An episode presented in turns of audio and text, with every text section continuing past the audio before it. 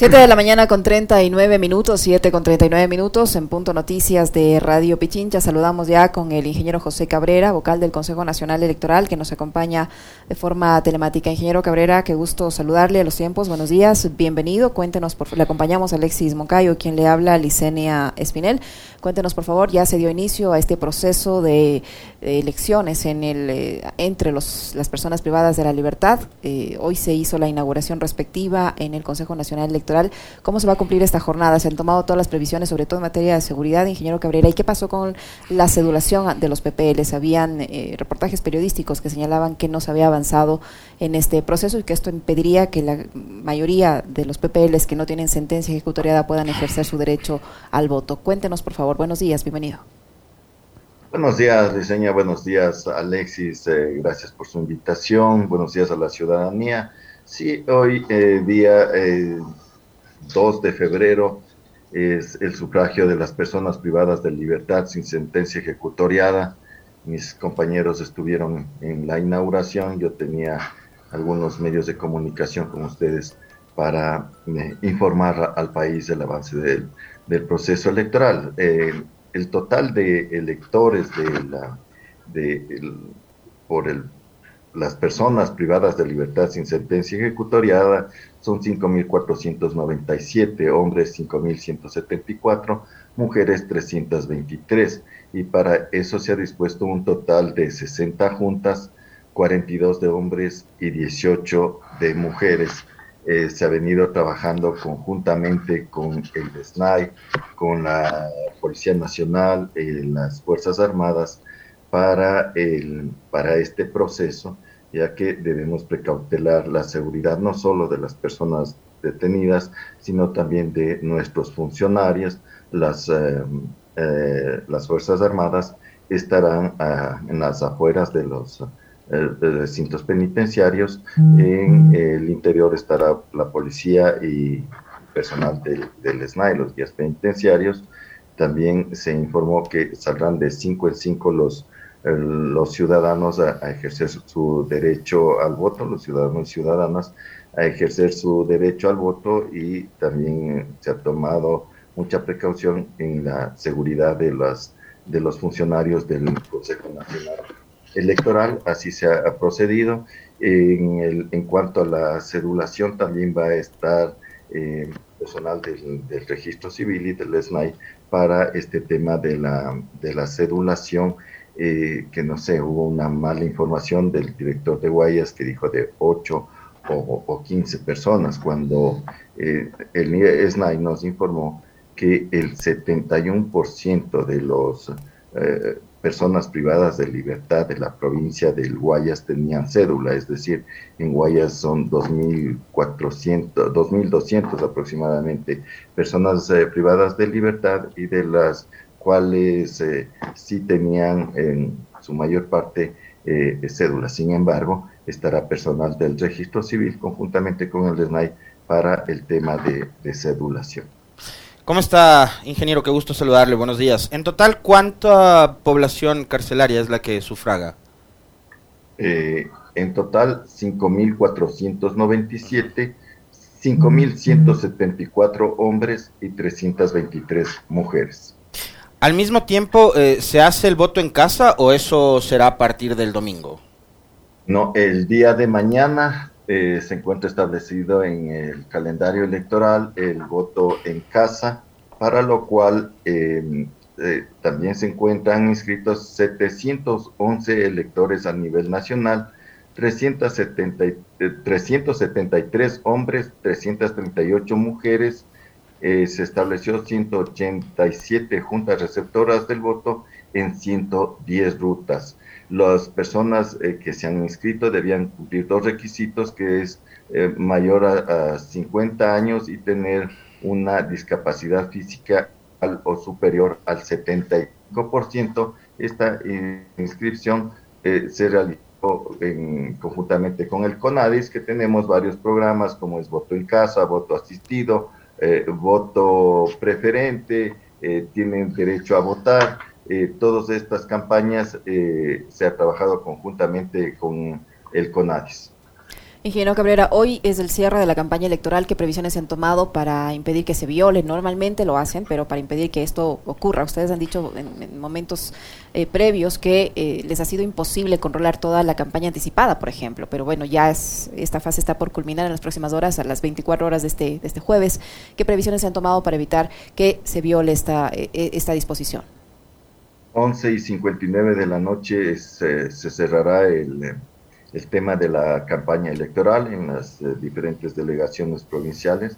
Se estará chequeando, haciendo monitoreo de vías incluso para eh, controlar este tema. Eh, quien haga propaganda dentro de los recintos electorales el día de los comicios o propaganda electoral en los días de que dicha propaganda se encuentra prohibida por la ley, será sancionado hasta con el 50% eh, del salario básico unificado, es decir, 225 dólares.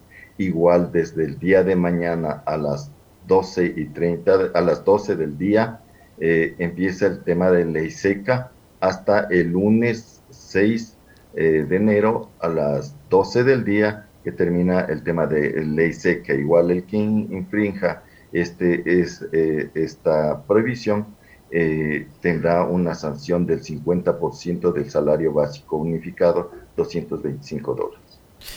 ¿Cómo está, eh, cómo está previsto el, el, escenario para este, para este domingo, eh, ingeniero? con respecto, tiene que ver con el conteo de votos y la publicación paulatina que se vaya haciendo de los resultados. Bueno, en este proceso electoral complicado porque tenemos dos procesos en un solo día, el primero es seccionales y Consejo de Participación Ciudadana y Control Social y el otro el referéndum de las ocho preguntas.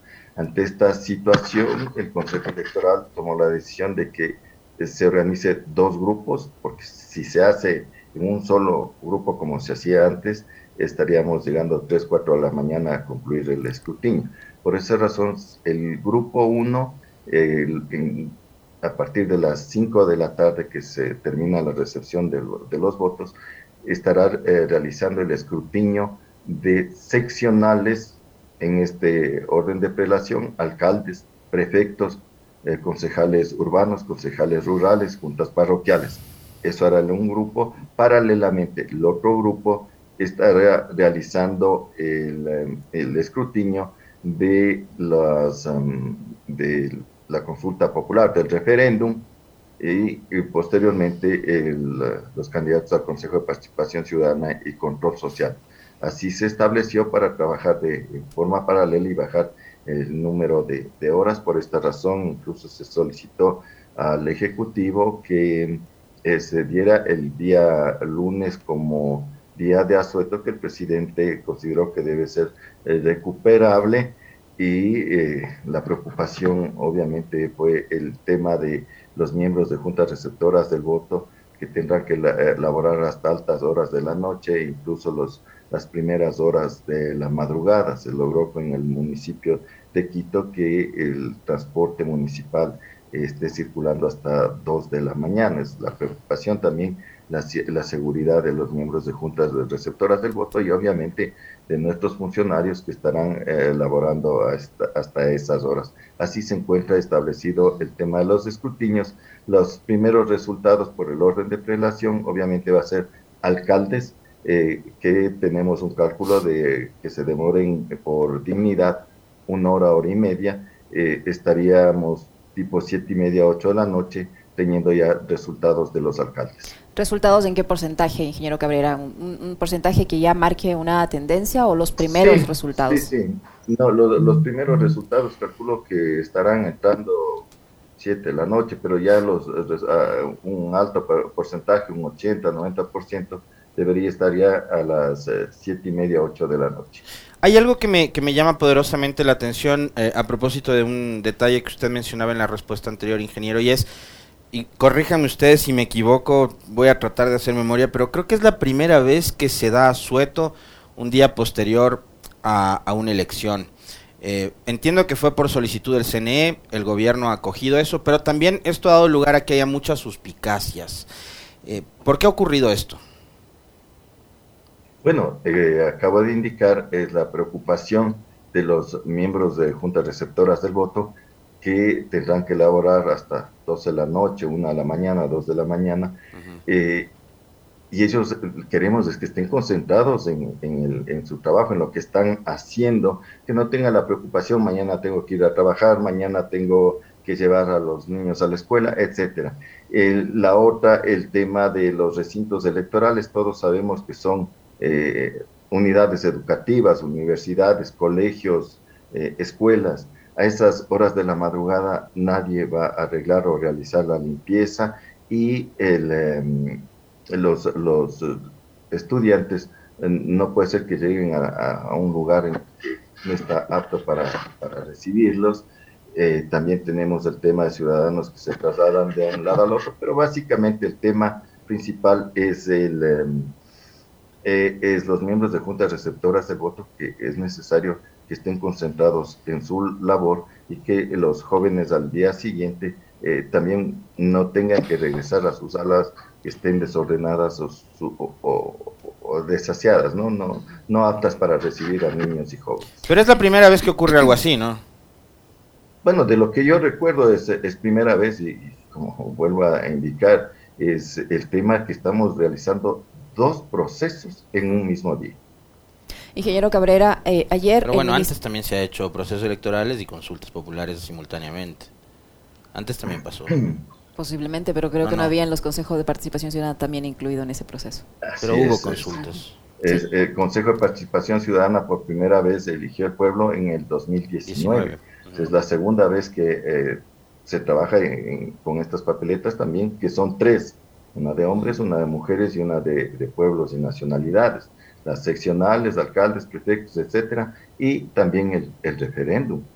es bastante eh, complejo para el votante y también para el, eh, el miembro de junta receptora del voto. Ingeniero Cabrera, yo tengo dos inquietudes. La, la, primera, eh, usted decía que los resultados ya con una tendencia, tendencia en orden de prelación van a ser primero, primero los de alcaldes, eh, luego entendería que los de prefectos eh, y luego consulta popular finalmente Consejo de Participación Ciudadana. Eh, esos otros resultados, prefectos, consulta popular, participación ciudadana y demás, se conocerán a qué hora, por un lado. Y la otra, ayer el ministro del Interior eh, decía que aproximadamente 12 candidatos han pedido protección. ¿Cuáles son esos 12 candidatos? ¿En qué localidades están ubicados esas candidaturas? Bueno, usted me preguntaba, la primera parte es, sí, como les indico, va en paralelo, entonces al, al, tiempo que van saliendo alcaldes también saldrán los resultados de primera de la primera pregunta, segunda pregunta, luego vienen prefectos, también estarán en paralelo el resto de, preguntas del, referéndum, luego vienen eh, concejales urbanos, concejales rurales, etcétera, y de igual forma los eh, los eh, candidatos al Consejo de Participación Ciudadana y Control Social. Por eso es que aproximadamente 12 eh, de la noche, 1 de la mañana, tendremos ya los resultados de, todas las dignidades, incluido consulta, consulta popular. En cuanto a los candidatos que han pedido protección, no tengo yo a la mano la, e, ese tema porque han pedido directamente hacia el Ministerio del Interior, no al Consejo Electoral. Eh, por eso no conozco de cuáles son los candidatos, cuáles dignidades, ni en qué localidad. Pero ustedes como CNE también han pedido eh, medidas de seguridad específicas en zonas que son consideradas eh, calientes en, materia de, inseguridad. ingeniero Cabrera, por, ejemplo, le pregunto en la zona 8, allí cómo se va a desarrollar el proceso electoral, considerando que es una zona bastante conflictiva. Sí, es una, una pena que nos toque llevar un proceso electoral en una situación de violencia que lamentablemente está viviendo el país y ha sido una de las preocupaciones. Hemos tenido reuniones con eh, eh, las Fuerzas Armadas, con la policía, el SNAI, así es en, todos estos temas de preocupación, no solo en ciertas eh, provincias, yo creo que es a nivel país que hay que tomar las, las seguridades que el ciudadano vaya tranquilamente a ejercer su derecho al voto, también proteger eh, la seguridad de, nuestros eh, funcionarios. Por esa razón hemos tomado las medidas, ya las Fuerzas Armadas, la policía incluso han indicado que en ciertos sectores saldrá miembros de las Fuerzas Armadas de la Policía, gente de élite que está preparada para estos temas, de tal manera de dar seguridad a la ciudadanía. Volviendo un poco al tema del control del gasto electoral, eh, ingeniero, a mí me llamó mucho la atención la vez que estuvo con nosotros conversando el vicepresidente Pita, que dijo que eh, por el número de candidatos, de dignidades, etcétera, les ha sobrepasado la capacidad de reacción del CNE. Yo en ese momento le comentaba que anduve por, por Guayaquil eh, y vi cómo antes del arranque de la campaña, a inicios de enero, habían pintado todos los muros y habían llenado todos los postes del puente de la Unidad Nacional con carteles del Partido Social Cristiano y de otras organizaciones políticas. Y acá en Quito me ha llamado mucho la atención ver basas luminosas con eh, mucha propaganda electoral del candidato de gobierno, de los candidatos de Pachacutic, sin la autorización del CNE. Pero eso está vista y paciencia de todo el mundo, o sea, no es que lo hacen escondido. ¿Y qué pasa en esos casos? Bueno, eh, en todas las organizaciones políticas eh, han cometido estos, estos, esta infracción. las delegaciones provinciales que presentaron ante el Tribunal Contencioso Electoral varias denuncias, Cotopaxi, Tunguragua, Azuay. En, en Manarí también se bajaron vallas publicitarias que no tenían autorización nosotros seguimos recopilando la información como ente administrativo para informar al Tribunal Contencioso Electoral, realizar la denuncia y quien sanciona es el Tribunal Contencioso Electoral. Eh, no creo que sea por el número de candidatos, sino que hay falencias en la, en la ley. En, recordemos, 2019 hubo más de 80 mil candidatos. Eh, hoy tuvimos 61 mal 61 mil candidatos, pero, eh, por ejemplo, hay temas que si encuentro una pancarta y denuncian al contencioso electoral, cuando ve el candidato dice, yo no he mandado a poner. ¿Cómo sancionamos? Porque no hay, no hay, no hay algo específico en la ley. Hay temas de, de ese tipo o usted, eh, la gente suya estuvo entregando dádivas, yo no he entregado. Entonces, eh, no, no se puede sancionar por esa razón, eh, hemos conversado en el Consejo Electoral inmediatamente que se termine este proceso.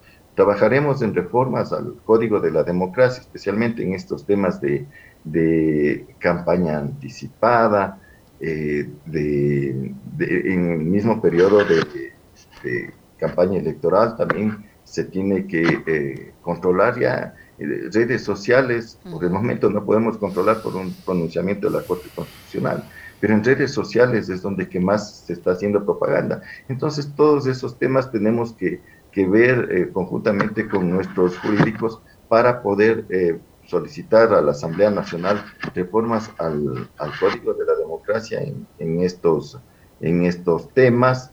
Eh, sabemos que se puede hacer reformas hasta un año antes del proceso electoral, por eso tenemos que iniciar inmediatamente para que estas reformas entren al proceso electoral del 2025. Ingeniero Cabrera, aún hay mucho desconocimiento en el electorado sobre la forma de votación. Eh, me refiero, por ejemplo, a que muchas personas se van recién a dar cuenta que van a recibir una gran cantidad de papeletas y con una gran cantidad de candidatos y las preguntas de la consulta, el Consejo de Participación, y se van a enfrentar ese momento y no van a saber qué hacer. Por ejemplo, en el caso de la consulta popular, sea que el elector quiera votar por el sí o por el no, en unas sí, en otras no, ¿qué debe hacer? ¿Puede, ahí puede votar en plancha por la una opción o por la otra o alternada. Eh, ¿Cómo debe proceder a votar en ese caso, en la consulta popular, por ejemplo? Bueno, para el tema este de que el ciudadano se acerque informado, hemos puesto al servicio de la ciudadanía eh, por dos vías, ¿no? En, eh, en, la página web institucional www.cne.gov.es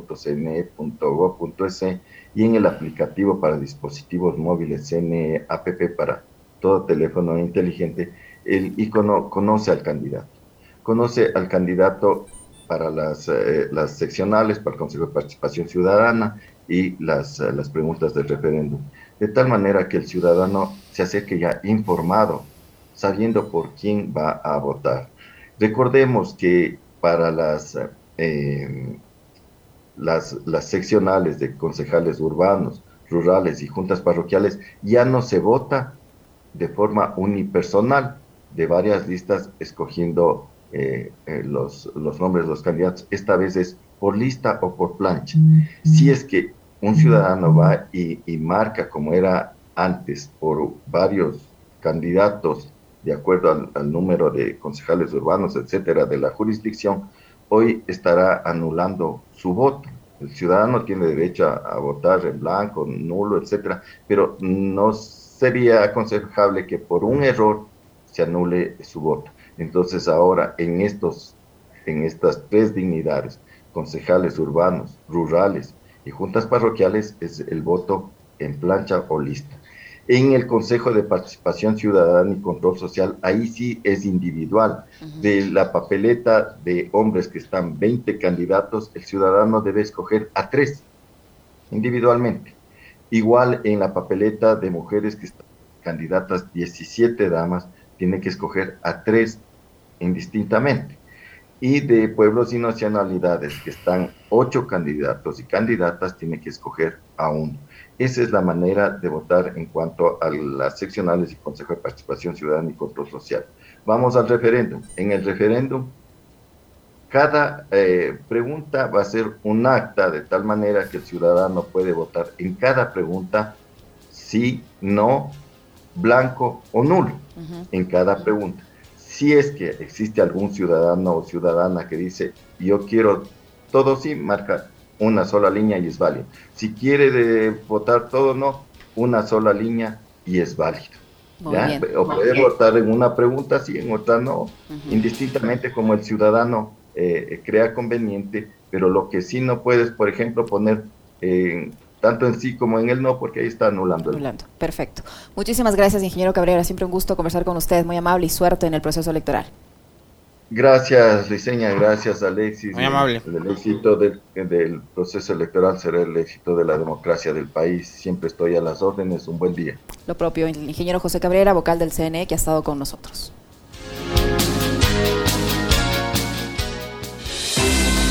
Radio Pichincha se enlaza a una cadena nacional